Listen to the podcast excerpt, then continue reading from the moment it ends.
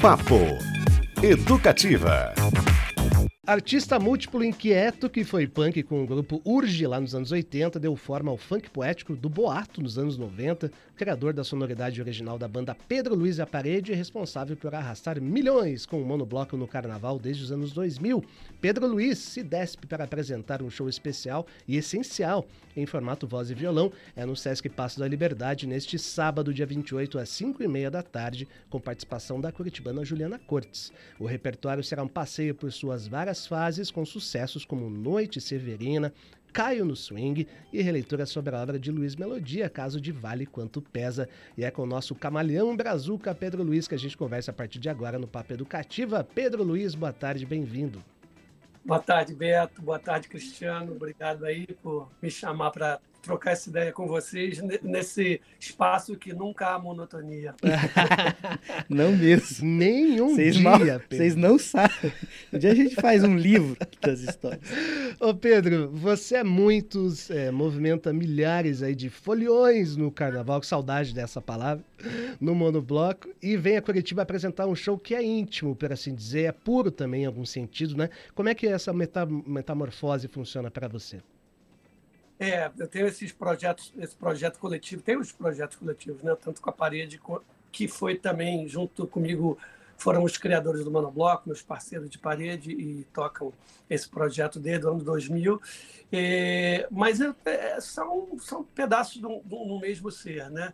É aquela diversão bizarra de reunir muita gente, da qual a gente ficou um pouco órfão durante aí um, uns dois anos, né? Mas voltamos com tudo. E mas eu começo solo na vida, né? É, todo mundo. e, e também sempre experimentando coisas dele.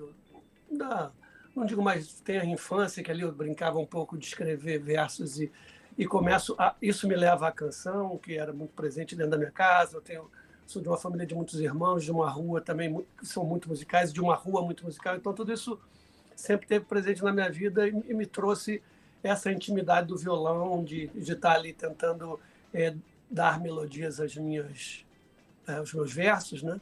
que começam mais, um pouquinho mais cedo do que a música. E sempre que, po sempre que posso, eu estou nesse formato que são as coisas também que são os delírios particulares, que não cabem às vezes nos coletivos, que são desejos mesmo de desenvolver é, uma história é, do nascedor até, até a entrega com os meus, meus delírios íntimos mesmo. E aí vai, não vai ser diferente. É, ô Pedro, olha só, a gente conversou agora no primeiro bloco com o Bernardo Lobo, filho do grande do Lobo e da Wanda Sá, e ele tava falando. Em... É? É. Figura.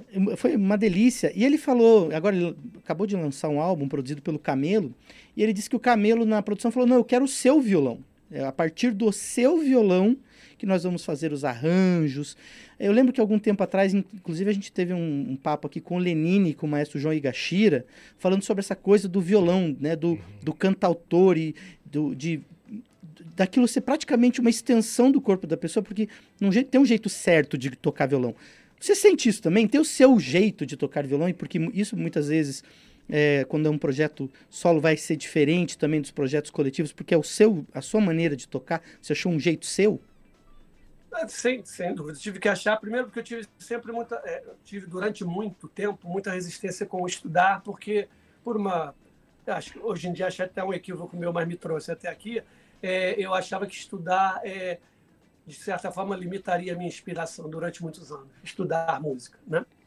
É, estudar música de uma maneira formal, técnica e parará, e teoria. Depois eu vi, vim estudar, cheguei até a fazer faculdade de música durante uns cinco períodos, mas é, então eu tive que arranjar o meu jeito de tocar. É, isso é muito comum né, com violão. A gente vê exemplares, você citou Lenine, que é parceiro e amigo querido também, mas a gente vê desde né, é, Baden, Ginga, uh, Gilberto Gil, Djavan, pessoas que têm um, um, um, um, trato com o violão muito, muito particular e, e, e que criam suas. João Bosco, né? Assim, que, enfim, podemos aqui citar, citar inúmeros. inúmeros. É, viram até escola, né? As pessoas estudam é, o jeito isso. de tocar. É, pois é, então. E, e, e, com a parede, por exemplo, quando a gente é, resolve fazer o grupo e, e, por consequência, acabamos muito cedo sendo contratados por uma gravadora, fizemos alguns discos lá, depois fizemos outros independentes muitas vezes os arranjos começavam do meu violão, né? Porque ali, como é, tem, uma, tem uma coisa percussiva, tem uma coisa peculiar das minhas canções que surgem dali. Uhum. Então, isso é, é, é, muito comum na história do violão, que isso parta dali de dentro, né? O, o, Pedro, você citou aí o Lenine, né? E também disse que as palavras vieram antes da música. Você tem um livro inspirado no Olho de Peixe, no álbum do Lenine e do Marco Suzano, né? Eu queria saber a, a, relação, a influência e o cuidado que você tem com a palavra, que é muito perceptível nas suas músicas. Qual que é a, essa mescla, essa mistura tão boa que deu tão certo da literatura com a música para ti? Na verdade, isso começa no seio familiar também. Havia uma, uma regra lá em casa é, que, quando a gente chegasse da escola, depois do almoço, até as quatro da tarde era o horário da leitura. Olha. Nesse horário só não valia gibi, é, mas valia jornal, valia literatura diversa. É, minha família é ligada à literatura. Meu pai tinha um, um, um exercício poético, apesar de ter ido para na, na área jurídica, ele foi juiz trabalhista mas ele tinha versos meio bilaquianos, com aquela estrutura bem formal, bem, bem é, é, rimas muito perfeitinhas, métricas e, e, e estrofes. Então, isso já estava nele. Algumas irmãs me viraram professoras de línguas, né? Das cinco, que eu tenho três, eram, tinha uma ligação estreita com a língua portuguesa, tem, né? E isso sempre teve ali. E aí, quando eu entro para o primário, para a escola primária, a minha professora, minha primeira professora, a Maria de Lourdes Tito, fala com a minha, chama a minha família e diz: acho que vocês deviam incentivar. Ele tem um, um jeito interessante para escrita, para poesia. Isso sempre foi muito incentivado. E como a música estava dentro de casa, minhas irmãs mais velhas, que cantam muito bem, cantavam muito bem e quase foram profissionais da música também, é, começaram a aprender violão com um professor formal. E aí o violão chegou em casa, eu fiquei olhando e fui pegando e dando do meu jeito dando meu jeito uhum. né, de, de tocar, de criar, a partir do que eu vi, a partir do que eu fui pesquisando, ouvindo, uma audição muito também extensa. E aí eu já levo esse, esse exercício do que eu vinha rabiscando para dentro disso. Mas eu só considero mesmo músicas que eu trago até hoje quando chega ali pelos 18, 19 anos. Aí são canções que eu trago até hoje, canções até que algumas que eu gravei com, com a parede, como Nave Louca, Parte Coração, e algumas que estão inéditas ainda. Uma eu vou fazer até em Curitiba, que é Seresta. Que são canções. Eu falei, não, agora eu, eu encontrei um lugar que eu assim tenho um certo orgulho de levar isto como um encontro bacana de palavra com melodia. Que bacana esse papo, eu tô me divertindo aqui. tá chegando mensagem, Cris, inclusive. Oba, vamos lá. A Bárbara falou aqui que assistiu ao Pedro no finado Vasquinho, lembra do Vasquinho? Vasquinho, Tinha, aqui perto. É, eu assisti ao, ao, eu assisti o Pedro, não era só o que faltava, que era um outro bar que tinha aqui há muitos anos atrás. Vou aproveitar agora o meu momento tiete e aí aproveitar a nossa posição, Cristiano Castilho, aqui para tirar uma dúvida de fã. Claro. Momento tiete é dizer que eu estava, inclusive, nesse carnaval no monobloco. Na verdade, no, no ensaio do monobloco na Fundição Progresso, no último carnaval. É, estava lá presente, eu vou lá direto. É, e assim, você falou, né, esse link letra e música. Tem uma, uma das minhas letras ou passagens de letra preferidas, assim, de sempre. Eu vou citar e vou perguntar pro Pedro se é dele ou se é do Lula Queiroga. Que é pedra, sonho, pó na mina, cada ser tem sonhos à sua maneira. Eu acho isso lindíssimo. Esse pedacinho é seu ou é do Lula? Agora é nosso. eu vou dizer, mas vou explicar. Desculpa. Essa foi uma letra incrível que o Lula me mandou e que a melodia é eminentemente minha. Ele me mandou várias. A primeira coisa que a gente faz, a primeira coisa que a gente faz é foi essa a partir de sete letras que ele mandou. Uhum. Mas ele é, ele propõe o é, pedra sonhando pó na mina, pedra sonhando com britadeira. Você acabava isso. isso. Eu digo, cada ser tem sonhos da sua maneira. É, isso é, um, isso é uma pérola, é uma, uma joia. Não é uma pedra, é uma joia já.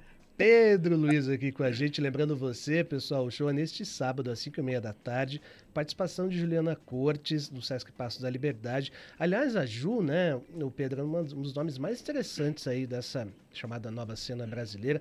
Ela tem uma mistura muito legal de jazz, de world music, música brasileira, propõe é, imersões, né? Tem, tem um pezinho também na música do sul, que ela chama, né? A coisa dos Ramil, enfim. Conta um pouquinho da sua relação com ela, como é que vocês prepararam esse show em conjunto?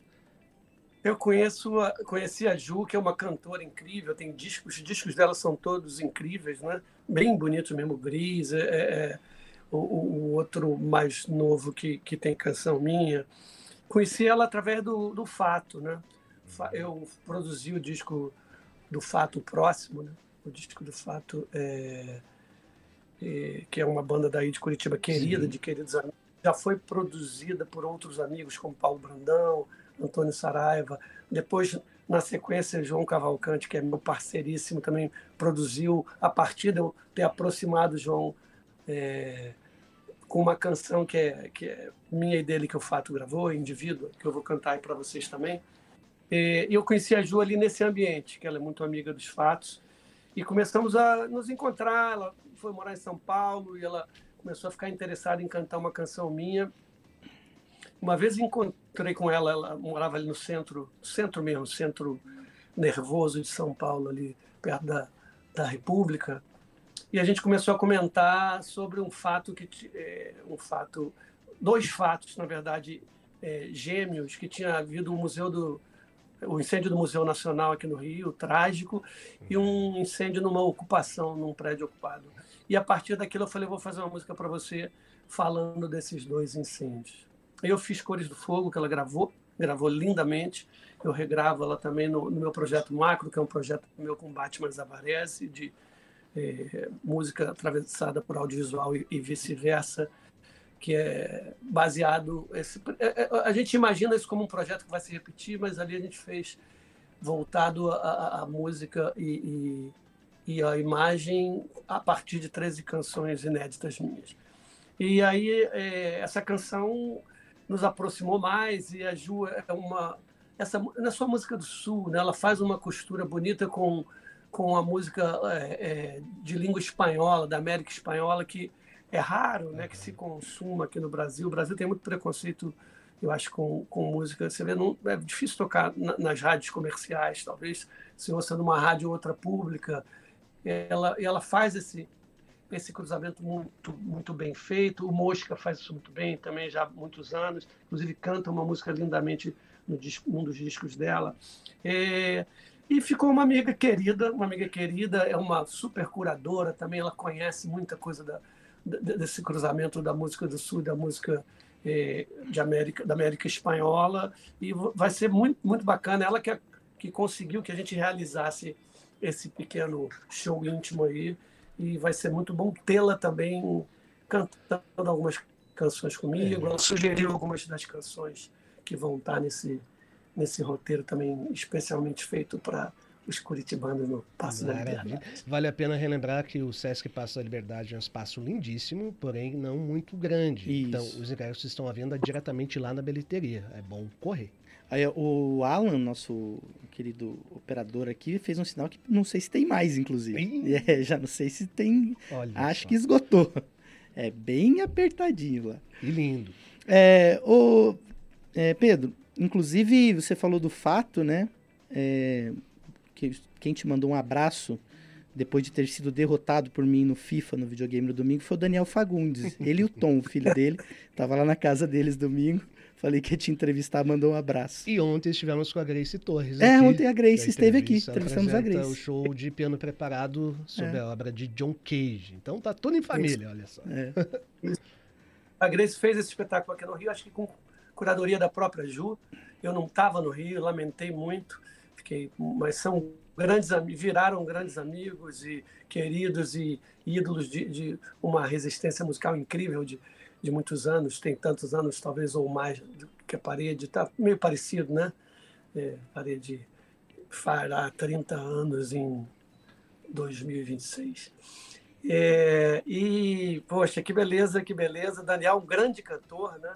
Ele está nesse disco que eu produzi do Fato, está ali cantando é, muito especialmente. Já fui no forró dele Eu não sei se consigo ir dessa vez. Na 13 Porque eu viajo muito. Eu viajo na madrugada, viajo na madrugada já do domingo para chegar aqui domingo cedo. Mas se der, eu vou lá cantar um forrozinho com ele. Grande ah, jogador, é, grande cantor, péssimo fifeiro. Né? Não, na FIFA, no FIFA não, não, não. Mas é um excepcional músico. Esse, esse embate eu tive com ele ainda. Mas acho que ganharia. E ó, Beto Pacheco hum. e Pedro, é quase novembro, a gente já dá para falar de carnaval, não dá? Já, não. Inclusive. No Rio de Janeiro você fala disso o ano inteiro. O concurso. A gente da... que tá mal acostumado. É isso. O concurso das marchinhas do Garibaldi de Sassis já acabou. O resultado deve sair em breve, aquele do qual participei com muito orgulho, viu? Mais de 30 marchinhas é. enviadas. Muito bom. Ô, Pedro, né? Aquele período democrático, diverso, que junta todo mundo, o momento que as pessoas se desarmam, né? Isso ainda é muito importante falar hoje. O que, que você pensa do carnaval de rua do Brasil, de sua importância até para exorcizar aí alguns fantasmas? O monobloco tem grande importância nisso. Começou, aliás, como é, proporcionando oficinas, né? Para quem é, era pouco ligado ao ritmo, enfim. E continua. Teve, e continua teve um, tem um momento no show que é com o pessoal da oficina, inclusive. Isso. Conta um pouquinho a sua, a sua visão com toda essa jornada tão bonita do monobloco, mas a importância dessa festa em comunidade de um país inteiro. É um momento onde todas as diferenças acho que são esquecidas, né? Muito, muito bacana de ver. A gente fica muito feliz de ter começado é, a, a, partir da oficina, uma, uma, experiência que a parede, a placa, tinha feito já uma vez em Portugal, uma vez no Sesc Vila Mariana, em São Paulo, em 99, 98 e 99, a gente fez essas experiências e resolveu é, é, oferecer a um, a um, órgão ligado à Secretaria Municipal de Cultura, aqui, que, um órgão que não existe mais, infelizmente, que era o Rio Arte, que cuidava do equipamento cultural da cidade, e uma oficina permanente onde a gente pudesse. Ih, acho que a gente caiu, hein? Não, não, estamos, estamos te ouvindo. Pode falar, Pedro. Acho uma que só a imagem, per... sei, mas pode falar. Tá, deu, nossa, deu um. Quem está. Mas você está você tá ouvindo, Pedro? Você está ouvindo a gente, Pedro? Estou ouvindo, não estou vendo, mas vocês estão me vendo só, como de vez em quando. Estou vendo o navegador. é isso aí. A gente falou que não é monótono, você não acreditou? A gente disse que aqui não é monótono. A gente... Mas a voz, a voz está sendo ouvida, a gente tá, tá, toca o bar, toca o bar. Bom, então começou com essa experiência e quando a gente voltou de São Paulo muito impressionado com o que a gente tinha conseguido lá. A gente adaptou as minhas canções instrumental da escola de samba, nós cinco, né? E fizemos um pequeno desfile com os alunos pelas instalações do Sesc Vila Mariana. E resolvemos chegar no Rio e propor uma oficina permanente ao Rio Arte, né? que era esse órgão do qual eu falei, uhum. órgão principal. E foi um, propusemos duas turmas no Espaço Cultural Sérgio Porto, que foi foram um sucesso, lotaram.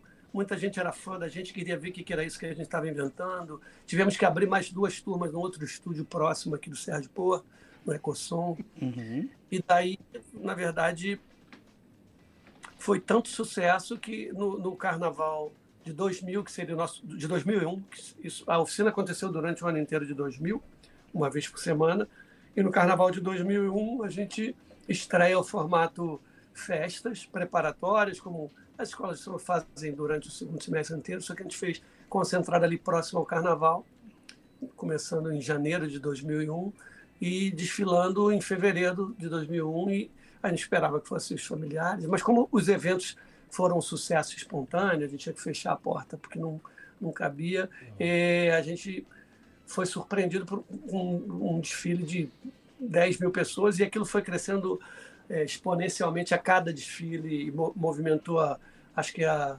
economia criativa do Carnaval do Rio. E, e a, meus parceiros, tenho que citar isso, né, Celso uhum. e Ceará, são muito, muito criteriosos e cri, criaram, desenvolveram, criaram e vêm desenvolvendo esses 23 anos um, um padrão de excelência pedagógico para ensinar almas perdidas como eu, por exemplo, a tocar percussão. E, e leigos, né, que acabaram mudando suas músicas, leigos que acabaram virando músicos, que acabaram é, fazendo seus blocos, que acabaram é, enveredando por, pela, pela, pela música através dos instrumentos da escola de samba, que foram tocar em escolas de samba. As escolas de samba nos deram a bênção, o cacique de Ramos nos deu a benção. Essa semana a gente recebeu uma benção do Jorge Aragão, que está com lá para gente de presente para a gente, uma, uma canção, enfim. É, é, um, é um privilégio poder né, é, se sentir parte do, do, da, de uma espécie de revitalização do Carnaval de Rua do Rio, uhum. com o o Rio Maracatu, uhum. Kizomba, depois outros blocos que já vieram depois, o Empolga, o Sargento Pimenta.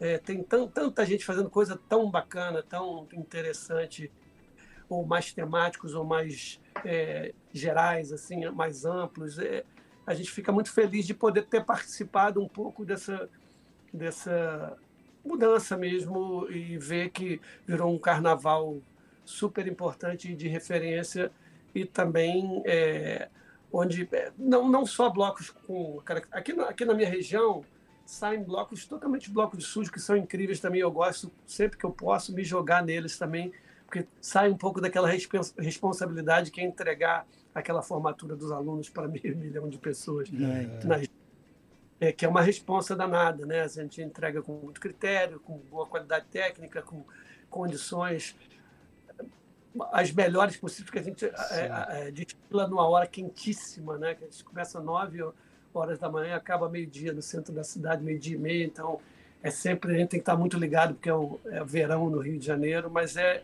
é a gente tem muito orgulho de, de fazer parte disso no Rio de Janeiro é. e de certa maneira no Brasil. E a gente agradece, né? Grande oh. Monobloco. Eu, sabe que foi uma das trilhas da, da, minha faculdade, não só minha, mas de toda a nossa turma. Os shows do Monobloco, os álbuns do Monobloco, as festinhas, não rolava outra coisa. Sensacional. Boas lembranças, viu? É, eu já perdi. Um show em breve, inclusive. Eu já perdi as contas e quero dizer que eu fui em todos os que ele citou. fui todos. Muito bom. É. E para 2024 aí, já estão se preparando, Pedro? Tentamos sempre nos preparar que a oficina começa em maio, né? Tanto uhum. do Rio São Paulo. Uma vez por toda terça no Rio, toda quarta em São Paulo, os parceiros vão lá e tem um grupo, é, tanto aqui quanto lá, que, que é, são nossos colaboradores há anos, que são monitores das oficinas e, e, e isso acontece. São Paulo já vai para o décimo ano, né? Então, é, a oficina está acontecendo e ali a gente vai experimentando o repertório clássico, todo, tem canções que a gente não consegue tirar. Coisinha do Pai Vou Festejar do Jorge Aragão, impossível tirar. As canções do Benjó, impossível tirar. Os uhum. Maia, impossível tirar. Mas em meio a isso a gente vai contemplando outras canções desse imenso cancioneiro nacional e sublime, né? E também Sim. das novas gerações. Vai trazendo as, as canções que estão na boca da moçada, uhum. pessoas que estão experimentando sonoridades diferentes, linguagens diferentes e aprendendo com isso também, tentando levar isso para dentro do repertório. O juiz é, o juiz é a audiência. Se a audiência uhum. gosta ali nas oficinas, acaba indo parar depois no Monoblock Show. É, enfim, e aí vai, vai. Depois acaba indo parar, a gente grava, a gente vai para os discos, DVDs, ou hoje em dia não tem mais muito esse conceito, isso virou um sítio arqueológico, sítio de, é, é, disco e DVD. Sim. Podia ter uma filial do Monobloco em Curitiba aqui. Olha, não é? A gente começa esse rolê aqui, se quiser, Pedro. Vamos fazer uma franquia. Muito bom. Já, já, propuseram isso uma vez, o Paulo, a galera, a galera parceiraça daí. Vamos ver se eles se, ele, se, se animam com isso de novo. É, quem sabe a gente tava um próximo audiovisual aí nessa cidade que sempre nos acolheu maravilhosamente bem. Conta com a gente. Show. Muito bom. Pedro Luiz, muito, muito obrigado. É um prazer falar contigo. Eu te, eu te entrevistei há muito tempo atrás, que você não lembra, mas assim, é sempre um papo muito bom. A gente sai mais rico, mais feliz, mais alegre e mais brasileiro, eu é acho. obrigado, meu querido, que seja um grande show. Quero agradecer muito e fazer uma pergunta. Se é, foi quando ainda não pintava o cabelo de prateado. foi, foi mais por aí. E aliás, para quem nos acompanha pelo YouTube, percebeu que os ingressos para o show de Pedro Luiz estão esgotados. É, então. Então, vagas esgotadas, diz lá. É, o CS Passos da Liberdade comporta cerca de 60, bem apertadinho ali, pessoas. Uhum. como era de se esperar, né? Em shows tão importantes e tão disputados assim, as vagas estão esgotadas. Deixa eu fazer dois registros aqui de ouvinte rapidinho, Cris, para a gente partir. É, o Jair falou o seguinte, que há uns anos atrás, uns sete anos, ele viu o Pedro no Rio num show também em voz e violão, que ele brincava assim, que pode ser que até que isso aconteça nesse espetáculo. É, é, ele abre aspas, você já ouviu esse sucesso em outra voz e não sabe que é meu. E aí ele tocava, emendava ali as músicas. É, aposto, é, aposto, aposto. Aposto, aposto que não sabia, aposto. Essa música era minha, aposto. Aposto que não sabia, aposto. Essa música era minha. Ah, maravilha! Lindo. Sensacional, Pedro Luiz. Obrigado de novo, meu querido. A gente a se vê no sábado. Que boas energias continuem te iluminando aí. Papo Educativa.